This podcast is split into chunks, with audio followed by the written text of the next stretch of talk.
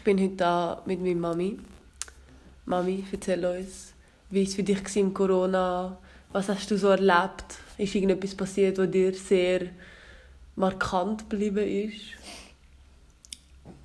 Ich habe vor einer Woche eine Sitzung mit den Kolleginnen von der Fortbildungsschule Uitikon, wo ich äh, gelegentlich arbeite.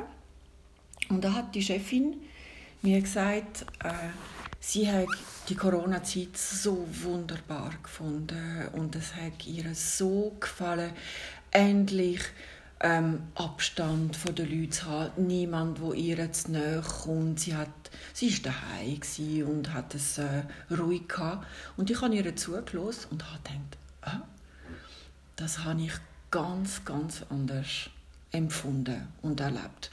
Für mich ist das zwischenmenschlich schwierig gewesen. Ich habe viel verängstigte Blicke um mich herum gesehen. Ähm, alle, äh, wie soll ich sagen, alle Grundlagen von der Kommunikation zwischen den Menschen außerhalb, aber auch innerhalb der Familie sind ein bisschen so ähm, anders geworden. Ich habe mir überlegt, ähm, ob ich äh, meinen Papi dürfte zum Beispiel besuchen und dann ist die Antwort ganz klar gewesen, nein, er wäre gefährdet. Dabei habe ich ihn seit Weihnachten nicht mehr gesehen. Ähm, daheim ist es auch schwierig gewesen, weil plötzlich alle wieder rum sind und nicht recht gewusst haben, wie sie mit der neuen Situation sollen umgehen sollen. Plötzlich habe ich mich wieder mit Chemie befasst, was ich schon lange nicht mehr gemacht habe. Und ähm, mein Mann probiert zu unterstützen, wieder mal zwei warme Mahlzeiten für sieben Leute, äh, nein, nicht sieben, sechs Leute vorbereitet. Also alles neu müssen organisieren und und Leute um mich herum die verängstigt äh, waren, die ähm, die Politik des Bundesrats nicht immer verstanden hat. Ich übrigens auch nicht. Und ähm, ja, aus all diesen Gründen finde ich, ist das eine, eine schwierige Zeit gewesen. Ich habe mich auch immer schon mit Risiko befasst. Wenn man viel Kind hat, weiß man, dass äh, sobald man etwas macht, das Risiko äh, dabei ist. Und deswegen finde ich nicht so ganz klar, wie man eben in dieser Corona-Zeit dem Risiko unbedingt hat aus dem, aus dem Weg gehen. Und das ist etwas, was mich sehr beschäftigt hat, was unsere Gesellschaft allgemein betrifft. Okay. Ja. ja.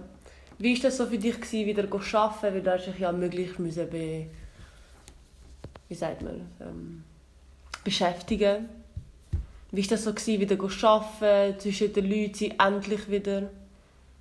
Für mich war das nur, nur schön. Ich finde, ähm, wir sind jetzt also die, bei der Fortbildungsschule zum Beispiel, sind wir dran, die neuen Broschüren zu, äh, vorzubereiten und da heißt es einfach im Austausch neue Kurse suchen, sich Fragen stellen, wie man die Broschüre neu sollte gestalten und das kann man alles äh, äh, online, also mit dem Kompi machen.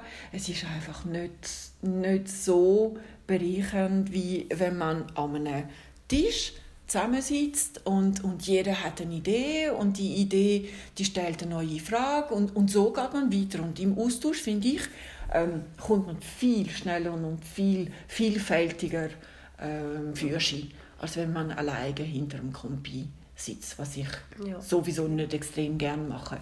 Also ich mache es gern, wenn ich mich in meinen Übersetzungen mit einem, mit einem Text befasse, dann, dann schätze ich sehr die Ruhe, die ich daheim habe und die ähm, ich den Text und, und, und sonst nichts. Aber ähm, für, für alles andere finde ich einfach den Austausch mhm. extrem wichtig ja. Und für mich bereichernd. Mhm. Ja, also ich muss sagen, die erste Hälfte vom Lockdown bin ich ja eigentlich praktisch daheim und nie wirklich rausgegangen. Ich habe halt nur zum Beispiel den Cyril gesehen oder halt Familie. Und dann der zweite Teil war halt endlich wieder, gewesen, man konnte rausgehen und auch Leute wieder sehen, sich treffen, gehen essen und so weiter. Und ich habe gefunden, es war einfach eine rechte Befreiung auf eine Art. So wie, also, ist ein bisschen übertrieben, aber so wie, man ist in einem Gefängnis, man hat die ganze Zeit müssen daheim bleiben, man hat sich möglichst beschäftigen, auch rauszugehen oder sich auch so wie motivieren, endlich aufstehen oder spazieren oder Velo fahren oder sonst etwas. Und dann plötzlich wieder rausgehen was halt viel mehr Spaß macht, als einfach schnell einen Spaziergang machen im Dorf. Und ich habe das Gefühl, für uns Junge ist das vielleicht ein bisschen schwierig gewesen, müssen so viel daheim sein, wenn man sich so viel beschäftigt. Und ja, hast du irgendein Erlebnis, das dir am besten gefallen hat? Oder was ist das Beste, was dir passiert ist in dieser Corona-Zeit? Also das Beste und schön, es gibt verschiedene Sachen. Ich habe das sehr geschätzt, dass wir untereinander wieder näher gekommen sind, weil wir mhm. sind viel mehr miteinander ja. daheim waren. Äh, ich habe das auch sehr geschätzt, also nach dem ersten Schock, wo ich gehört habe, dass alle Läden zugehen. Ich bin jemand, der sehr gerne in die Stadt geht und, und mich inspirieren von der Stadt, von den Menschen, von, vom, also ich bummle sehr gerne in der Stadt. Und wo es alles nicht mehr möglich war, haben wir, ähm, der Papi und ich, äh, überlegt, was wir könnten machen. Und dann haben wir angefangen, große Velotouren zu machen. Mhm. Und da sind wir zum, ähm, zum Beispiel einmal bis auf Meggen, also an, an Vierwaldstätten sind mit dem Velo. Ich habe Orte entdeckt am Zugersee, ja. die ich nie erahnt hätte. Und wir sind mit Freunden von uns äh, auf dem Boot, mit den Velos auf dem Boot, mitten auf dem Vierwaldstättensee ähm, und haben Apero getrunken miteinander. Das hat so ein Feriengefühl mhm. gegeben. Ein anderes Mal sind wir ähm, mit, mit anderen Freunden picknicken in dem, im Rosengarten von der CF Meyer Villa in, in, in Küsnacht. Und das ist auch etwas ganz Exotisches. Wahrscheinlich etwas, wo wir sonst in anderen Verhältnissen nicht so spontan gemacht hätten. Jetzt wissen wir, was man alles kann machen und das ist jetzt ja. so wie ein neues Fenster. Das sind die schönen Seiten, wenn man einfach blockiert ist in nicht im Alltag, aber in, de, in den Gewohnheiten, wo man, wo man mhm. hat, wird man so wie erfinderisch und plötzlich aus, dem, aus einer negativen, schlechten Situation entsteht etwas ganz Spannendes und, und ganz Schönes. Ja, ja. Jetzt gehen wir mal ein bisschen zu den Aktualitäten über. Ich muss sagen, 2020 hat eigentlich gut angefangen, bis so im Februar. Und dann sind plötzlich Nachrichten so Virus, Virus, Virus, Virus. Und dann war überall nur noch Virus. Und dann hat es ja auch die Waldbrände gehabt. Und ich muss sagen, das Jahr ist jetzt erst in der Hälfte. Und es ist schon sehr viel passiert, auch jetzt mit dem Protest und zum Beispiel jetzt mit der Legalisierung von der Heirat von Schwulen, also allgemein LGBTQ-Community. Mhm. Und ähm, ich hoffe, das Jahr geht nicht so weiter, weil ich finde, es lange langsam ein bisschen. Es ist halt schon viel passiert in so kurzer Zeit und was ich in dieser Zeit vor allem schwierig finde, ist immer alles mitbekommen. Ist es wahr? Ist es nicht wahr? Vor allem für junge Leute oder allgemein einfach Leute, die die sozialen Medien sehr aktiv sind, ist immer ein schwierig einschätzen, was ist echt, was ist nicht so echt. Zum Beispiel Zeitungen kann man eigentlich eher sagen, dass das eher, ähm, wie sagt man, faktisch ist. Und ich meine, wir haben öfters Diskussionen gehabt, wo ich zum Beispiel gesagt habe, da habe ich das gefunden auf Insta, was findest du dazu, ist das echt oder nicht? Und ja, was ist so deine Meinung dazu, allgemein zu allem, was jetzt passiert ist in diesem Jahr? Also, es hat schon... Also, das Jahr hat jetzt nicht so gut angefangen und vor allem der Virus hat sich so verbreitet. Plötzlich hast du eigentlich nur noch von dem gehört. Und dann alles, was sonst so passiert ist in der Welt, hörst halt nicht mehr so. Und ja, eben all das mit den Fake News, was ist echt und was nicht. Ich habe das Gefühl, für uns Jugendliche ist es recht schwierig einschätzen, was ist jetzt wirklich wahrheitsgetreu und was nicht, weil du liest es auf Insta und dann hast du das Gefühl, es ist gerade wahr. Und ich habe das Gefühl, das ist vielleicht für die Generation, die Zeitungen liest, gar nicht so das Problem, weil in den Zeitungen meistens faktgetreu ist. Es ist ein anderes Problem. Ich bin nicht auf den Social Media und ich, ich kenne die Welt ganz, ganz wenig. Äh, nur über das, was ihr mir mhm. erzählt. Ich ähm, habe verschiedene Apps. Ich lese Zeitungen online ich habe eine französische Zeitung, eine Westschweizer Zeitung mhm. und eine Tagesanzeiger. Und dann habe ich immer wieder ein bisschen geschaut, ähm, wie die Nachrichten dort ähm, präsentiert mhm. werden. Ich hatte ein großes Problem mit den Statistiken, mit den Zahlen, ja. weil ich, ich kenne mich nicht so gut mit, mit Statistik, aber ähm, der Bobby zum Beispiel analysiert Zahlen ganz anders. Mhm. Und ähm, für mich ist ganz interessant gewesen, in der Presse ähm, die verschiedenen Tendenzen anzuschauen. Es hat wie verschiedene Zeiten gegeben. Es hat Zeiten gegeben, wo in jedem äh, Zeitungsartikel, in jeder thematischen Sendung am Fernsehen ähm, Virologen, Immunologen, ja. Epideo Epidemiologen ähm, ja, ja. ähm, eingeladen sind und man hat ihre ähm, Sichtweise gehört und das sind Wissenschaftler und das sind gleich doch Spezialisten, wo, sie, wo sich in einer speziellen Welt oder durch ein speziell, die Welt durch ein spezielles Filter mhm. ähm, anschauen. Und dann ist die Zeit gekommen, wo die Wirtschaftsexperten gekommen sind ja. und dann hat man wieder so ganz einen anderen Blickwinkel mhm. gehabt. Äh, dann sind Philosophen gekommen und dann hat es geheißen, ja, aber äh, ähm, Wirtschaft und, und Krankheit gegenüberstellen, also Gesundheit der Leute gegenüberstellen, ja. das ist so eine, eine Art eine Illusion, weil beides hängt voneinander ab. Und dann äh, sind noch Politiker dazugekommen. Und für mich ist ganz spannend gewesen, das ist eine Zeit, wo ähm, durch die große Unsicherheit und die Vielfalt von Nachrichten, wo sich innerhalb zum Teil von einem Tag oder zwei wieder widersprochen mhm. haben, hat man sich selber müssen fragen, aha, wem glaube ich jetzt? Mhm. Ist das jetzt glaubwürdig, was gerade ja. gesagt worden ist? Muss man das so betrachten? Kann man das vielleicht auch anders betrachten? Ist das wirklich so?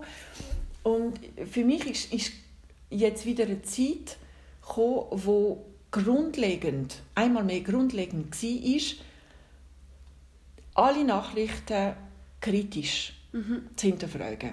Ja. Und das ist für mich, also das ist mein Ansatz gewesen, weil in dieser großen Unsicherheit hat man wirklich nicht mehr gewusst, mhm. was man soll denken. Und ich finde dann auch, ähm, wenn ich jemanden im, in der Stadt auf, äh, auf einer grünen Anlage sehe, wo joggt, mit der Maske mhm. und Handschuhen, denke ich mir, wie geht es dem Menschen, damit er das Gefühl hat, in dieser freien Anlage ähm, lauert irgendwie irgendwo ja. eine Gefahr. Ja. Und das hat für mich sehr viel über ähm, die Leute gesagt. Die Leute haben eine Maske getragen, aber die Leute haben sich auch enthüllt. Man hat wirklich gesehen, zu welcher Gruppe von Leuten man, man gehört. Ja, ja. Ich habe auch gefunden, je nachdem ist es so ein bisschen wie dumm Menschen sein können, ehrlich gesagt. Also ich habe unglaublich viele Bilder gesehen von Leuten, die rumlaufen mit einem Plastiksack über dem Kopf oder mit einem Neoprenanzug oder allgemein einfach Kisten über dem Kopf oder sogar Geburtstagshütli.